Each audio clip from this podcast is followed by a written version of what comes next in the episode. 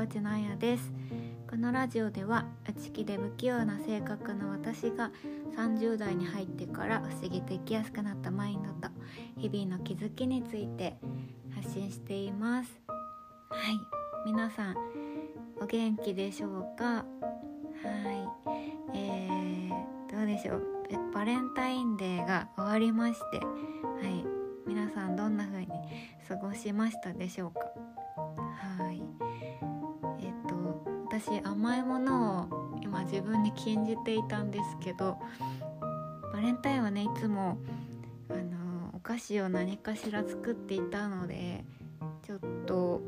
今年どうしようかなと思ったんですけどやっぱり作ってしまいまして 大量にカロリーを摂取しました。もう本当にお菓子ね作ると分かるんですけど、ものすごいなんか目を疑うほどの量のあのバターと砂糖なんですよね。はい、まあ美味しいに決まってるよなっていう感じですけど。はい。どうでしたか？皆さん楽しいバレンタインでしたかね？今日はねバレンタイン過ぎてスーパーに行くとあの春野菜がね並ぶようになっていてなんかもう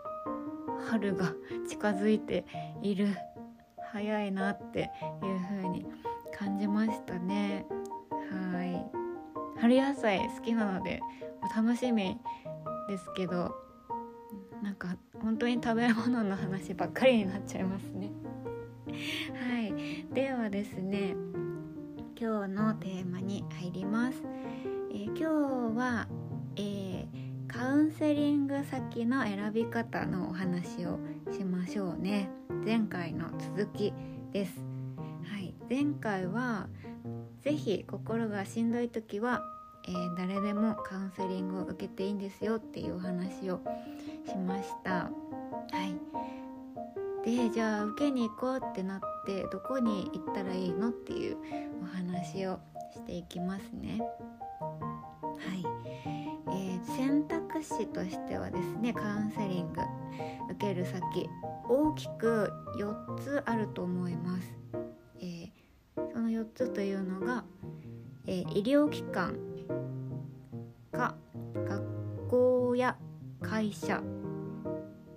それか公的機関か民間のカウンセリングルーム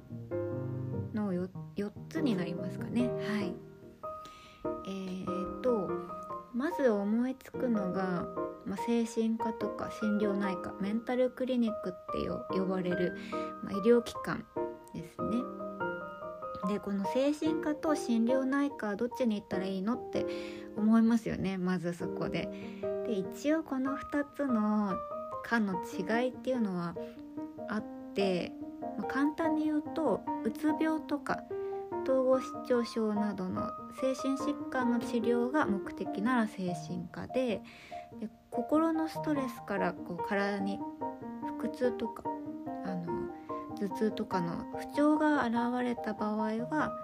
ま、心療内科を受診してくださいっていうことになっているそうです。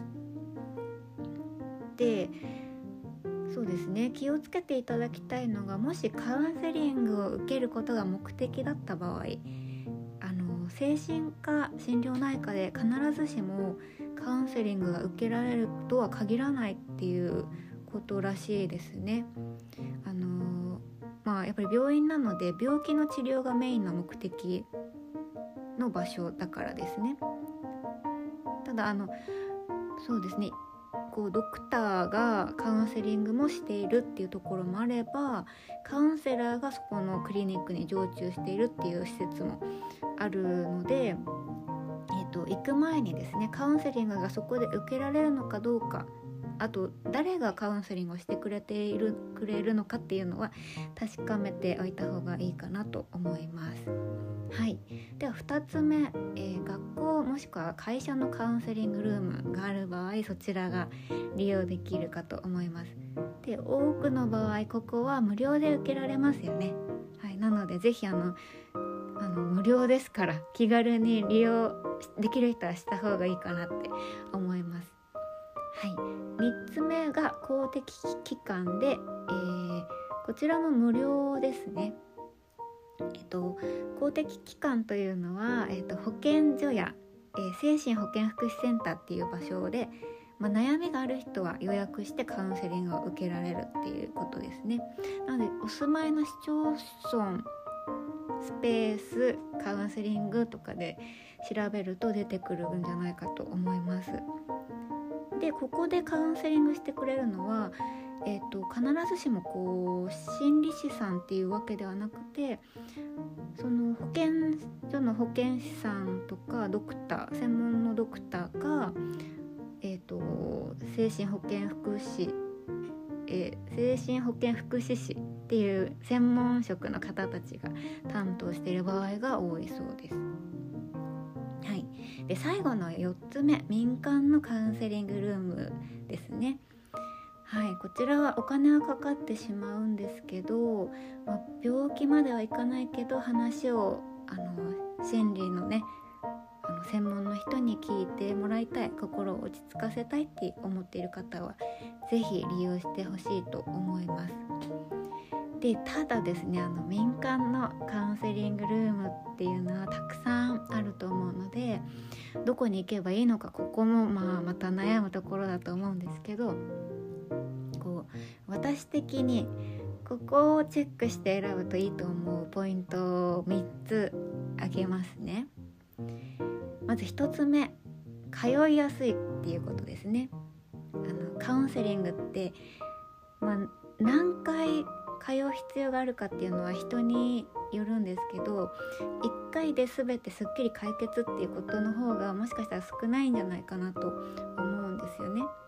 なので、まあ、何度も通うならですねできれば家から近くて通いやすい場所を選ぶ方が負担が少ないかと思います。はい、最近はねオンラインでも受けられたりもしますよね。はい、ポイント2つ目はカウンセラーの資格経歴を見るっていうことですね。はいあの民間のカウンセラーの資格の中にはですね、まあ、資格心理カウンセラーの資格っていっぱいあるんですけどその資格の中にはこう簡単に取れてしまうものもあるらしくってなのでこう何て言うんですかねこう本当にしっかりこの人が学んでいるのか学ぶべきことを学んでいるのかとか実力があるかどうかってその結構難しいと思うんですよね。なので迷った時はですねちょっと個人的には公認心理師もしくは臨床心理師の資格を持っている人だと安心だなっていうふうに感じます。はい、この資格のちらか臨床心理士か公認心理士どっちかを持っている場合あの例外もあるそうなんですけど多くの方が大学院で臨床実習の経験をしていてあと倫理観っていうものをすごくしっかりと学ぶそうなんですね。なので、まあ、知識があって信頼できるカウンセラーさんとあの出会いやすいかなと思うのではい、の資格っていうところあのぜひ見てほしいなと思います。はい、最後3つ目カウンセリング療法を見る。はい、どんな療法をうんとどんなカウンセリングのやり方をしているかっていうところですね。ホームページなどでそのカウンセリングルームもしくはそのカウンセラーさんがどんな心理療法を扱っているか書いてある場合が多いです。であのー、そうですね、まあ、専門的な言葉がいっぱい並んでいると思うので難しく感じるかと思うんですけど個人的にあのー、そうですね個人的な意見としてはその心理療法の中中身を見ていただいてちょっとスピリチュアル要素が強い場合はあの本当に困っている時に受ける場合は避けた方がいいかなって思います。で私別にスピリチュアル否定するわけでもないですしむしろ、まあ、興味ある方なんですけどあのー、そうですねスピリチュアルは確かに癒しを得られることってあると思うんですけど心が弱ってる時にはまるとやっぱりかなり依存的になってしまう危険性があるかなって思うんですよね。